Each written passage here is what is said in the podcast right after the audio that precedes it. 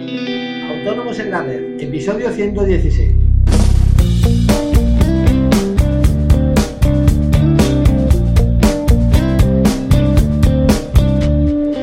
Muy buenos días a todo el mundo y bienvenidos un día más, un lunes más, hoy 29 de febrero de 2016, Autónomos en la red, el podcast en el que hablamos de todos aquellos temas que nos interesan a los autónomos.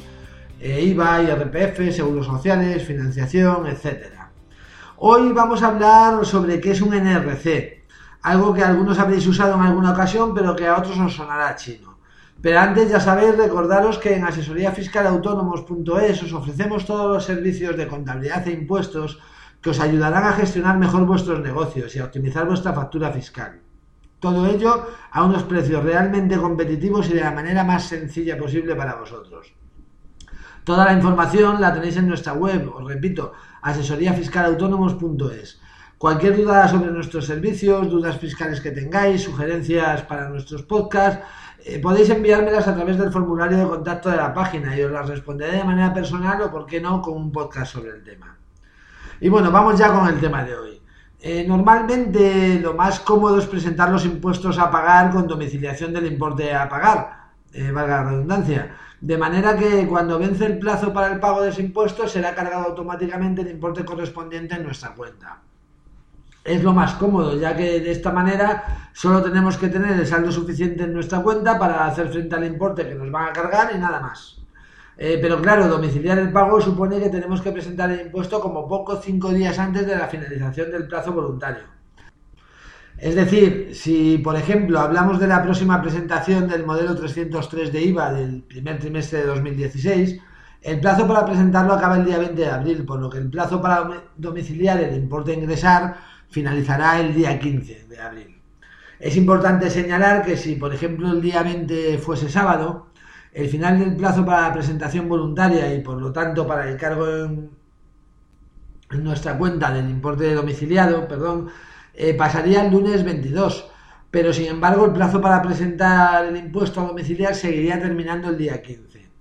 Habitualmente todas las asesorías, y desde luego es el caso de asesoríafiscalautónomos.es, intentamos presentar los impuestos antes del día 15 para que sean domiciliados en cuenta.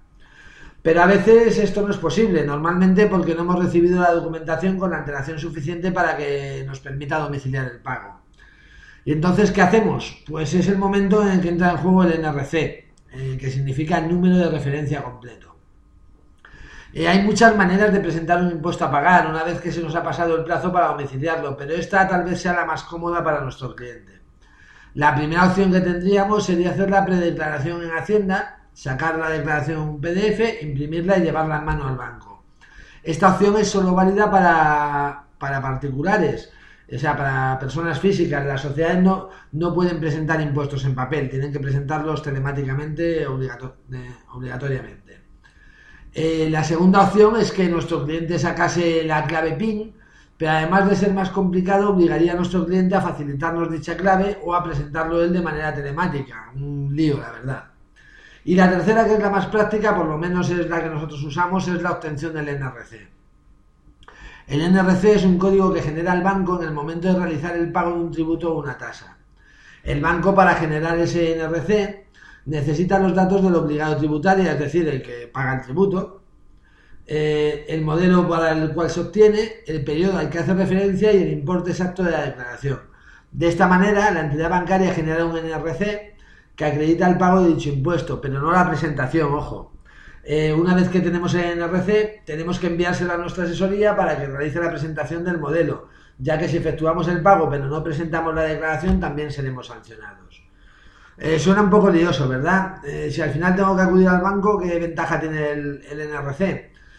pues precisamente esa, que no, que no hay que acudir al banco para su obtención. Lo podemos hacer fácilmente a través de la banca electrónica de, me atrevo a decir, todas las entidades bancarias y además, si no sabemos o, no podemos, también podemos enviar un correo a nuestro gestor bancario para que nos lo, nos lo, perdón, nos lo tenga y nos lo envíe. E incluso podríamos hacerlo a través del teléfono. Eh, todo depende de nuestra relación con nuestro banco, pero cualquier vía es posible con tal de que tengamos el código del pago.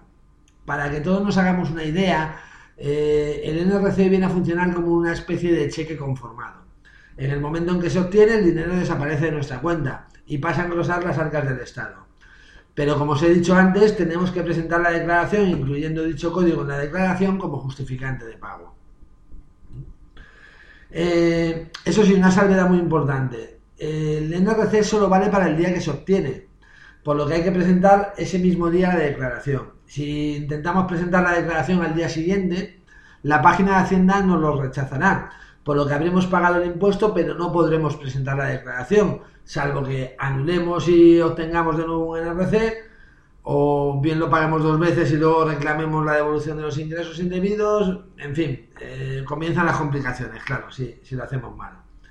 Eh, bueno, sé que así dicho parece complicado, pero con un ejemplo lo veréis mucho más sencillo.